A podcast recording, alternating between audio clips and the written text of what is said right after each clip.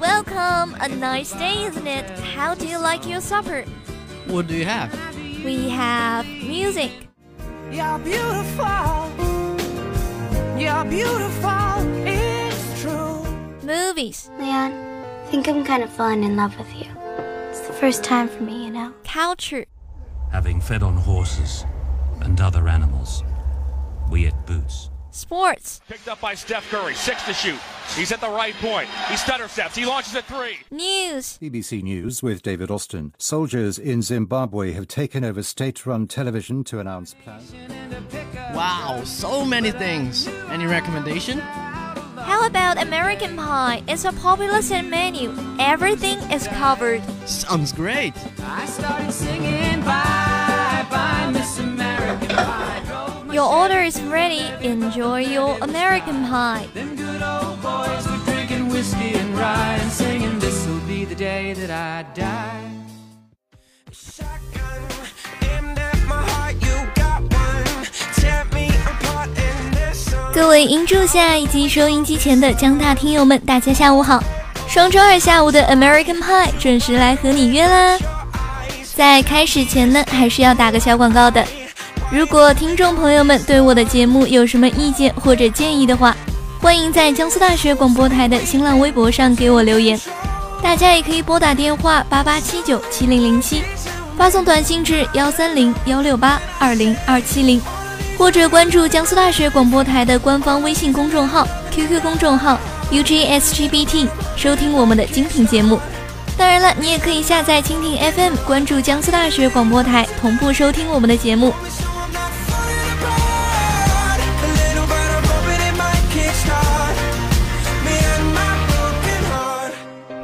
你，对，就是你，刚刚耸着脑袋的那个，不开心吗？嗯，那先听首音乐，舒缓心情好不好？Let's enter hit album。One time, tell me you need. Hit albums. 热别推荐。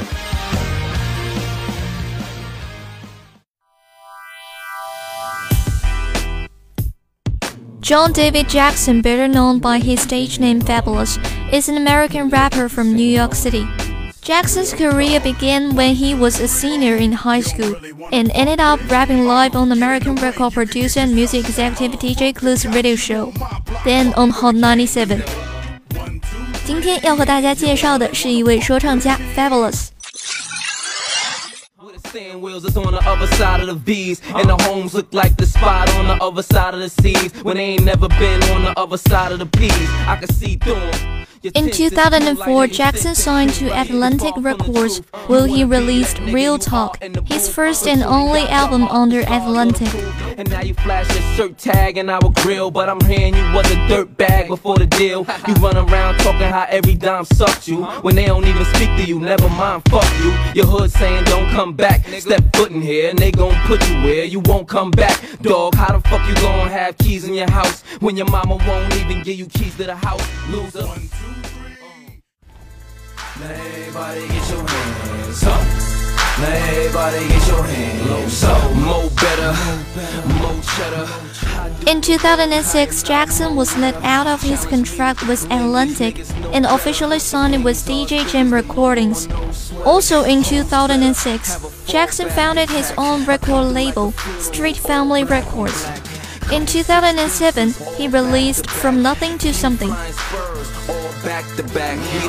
Spurs, all back to back. We the 04, 05 dunking in them. When it come to making those, we like dunking with them. Nah. I ain't talking donuts, I'm talking white ones like the Nike low cuts. You couldn't see me if you stood on your tippy toes, but you could smell his Cali Kush with the zippy clothes. Damn Skippy those seats is peanut butter. You never seen a stutter like. My current situation, a. My current situation, a. In October 2015, Fabolous stated that he has two projects coming before the end of 2015. First, he revealed that a mixtape is coming shortly, but left no indication how close it is. He will follow the mixtape up with another project on Christmas. In November, Fabolous announced the second installment of the Young OG project to be released on Christmas Day, but is now delayed for a February 2016 release date. Everything brand new, my nigga. Yeah, Lord Jamal, Grand Puba, nigga. Uh, they calling me Fidel Cashflow. Yeah, and the link come from Cuba, nigga. If you coming to gamble, then bring a stack. Don't even need that nonsense. I'm trying to watch Honey bring it back like a DJ contest. So I just blew the lism. Then I started division. Her hip thighs and ass coming out of them true religions.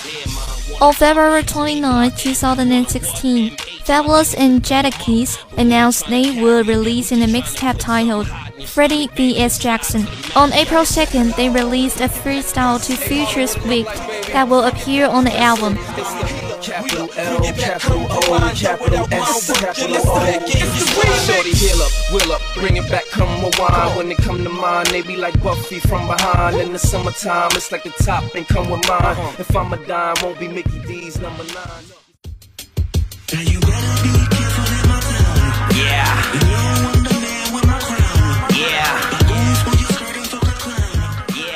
On October 31st, 2017, the first single of the album Stand Up featuring Future.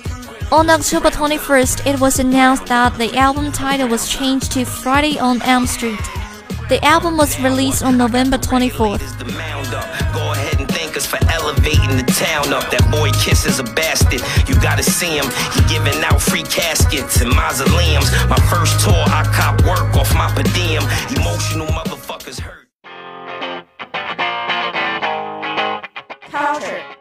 文化博览。 Litty pound sake, Hello Kitty eating Pocky Boss, bitch, hella cocky, that's what's up. 听完一系列的 rap，小伙伴们有没有满脑子都是那种让身体摆动起来的节奏呢？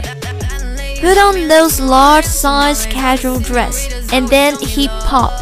The whole body's motor nerve will be mobilized, whether the dancer or spectator. And this is the power of street culture. 本期 American Pie Chloe 就和大家一起聊一聊美国的街头文化。 Come and move that in my direction. So thankful for that. It's such a blessing, yeah. Turn every situation into heaven, yeah. As a capitalist country, the fundamental economic system of the United States has led to a great disparity in gap between the rich and the poor. Such a social situation will stir up some people's dissatisfaction and rebellion. So there are some street culture behaviors such as street basketball, hip hop, graffiti, rap, and so on. This is also the root cause of street rebellion culture in the U.S. 美国作为一个资本主义国家，其根本的经济制度导致美国社会中人们的贫富差距十分悬殊。这样的社会状况便会挑起人们的一些不满与反叛，从而出现一些像街头篮球、街舞、涂鸦、hip hop、rap 等一些美国街头特有的文化行为。这也是美国街头反叛文化产生的根源。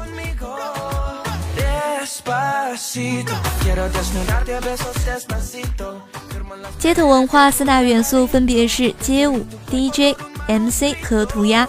DJ 就是打碟的意思，也就是大家熟知的电音。MC 可以说成是说唱，有种 rap 的感觉。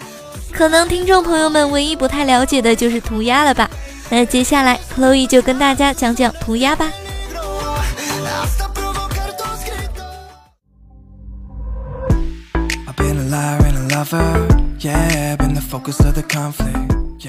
Puya Wenhua Graffiti began in the late 60s and was in vogue in 80s. The early graffiti creation is mainly written by characters. The creators of those graffiti call themselves writers, not artists, and are usually anonymous. They use street numbers as anonym. 七十年代初期，当罐装喷漆可以随处买到以后，从地下的火车车厢到月台上街道的墙面，到处都可以看到各式各样、色彩鲜艳、个性鲜明的涂鸦。一开始，人们借这种创作反抗体制，表达不满，发泄情绪，控诉社会。到了后期便不再是单纯的反文化社会行为，而是在里面加入了艺术的东西，使其更容易被人们接受，也更加合法。一群涂鸦爱好者以此为生，发展其特殊的涂鸦艺术，来表现自己的主张以及鲜明的个性。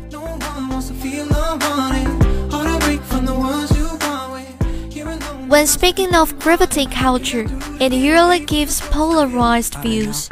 Most people regard it as defamation, craze, aggression, and intimidation.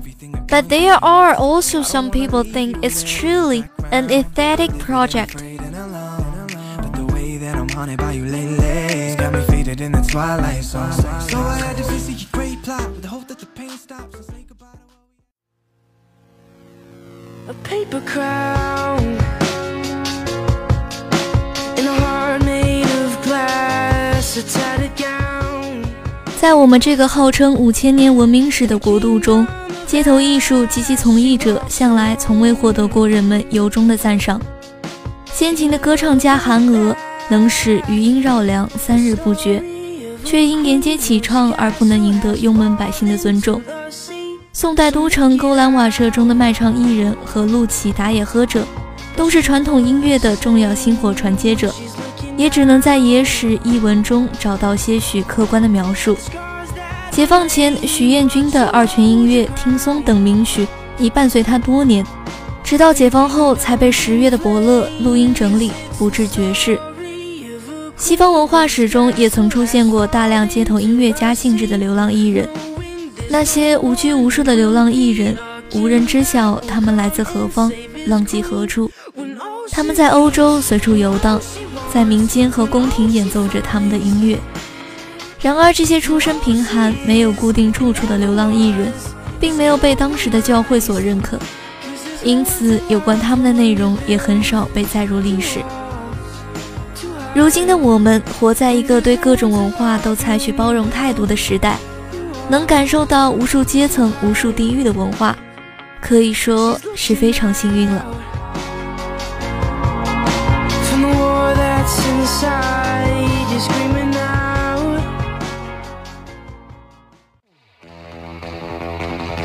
Get moving，新天速递。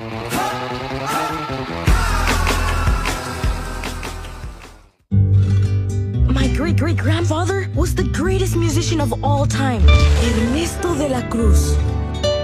He abandoned his family. No, my family thinks music is a curse. None of them understand me. I'm supposed to play music. All right, who's in there? I'm sorry. What's going on?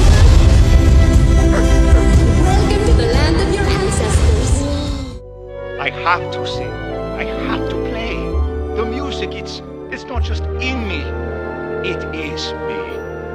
Miguel, a 12 year old boy from a shoemaker family, had a musical dream at his childhood, but music was banned by his family.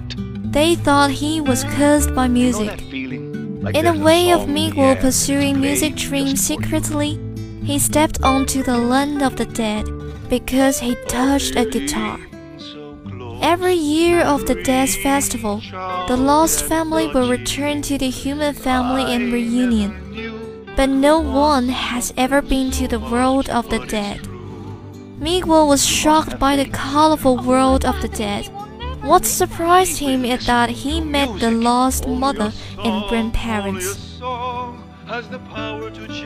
寻梦环游记》是皮克斯动画工作室的第十九部动画长片。该片的灵感源于墨西哥的亡灵节，讲述了热爱音乐的小男孩米格尔和落魄乐手艾克托在五彩缤纷的神秘世界里一段奇妙的故事，评价还挺高，欢迎小伙伴们前去观影啦！You must seize it, Señor de la Cruz. What did it take for you to seize your moment? As a boy under the stars, I'd wonder who you are and who I was. 这是 Chloe 的第二期 American Pie，其实也是本学期的最后一期 American Pie 了。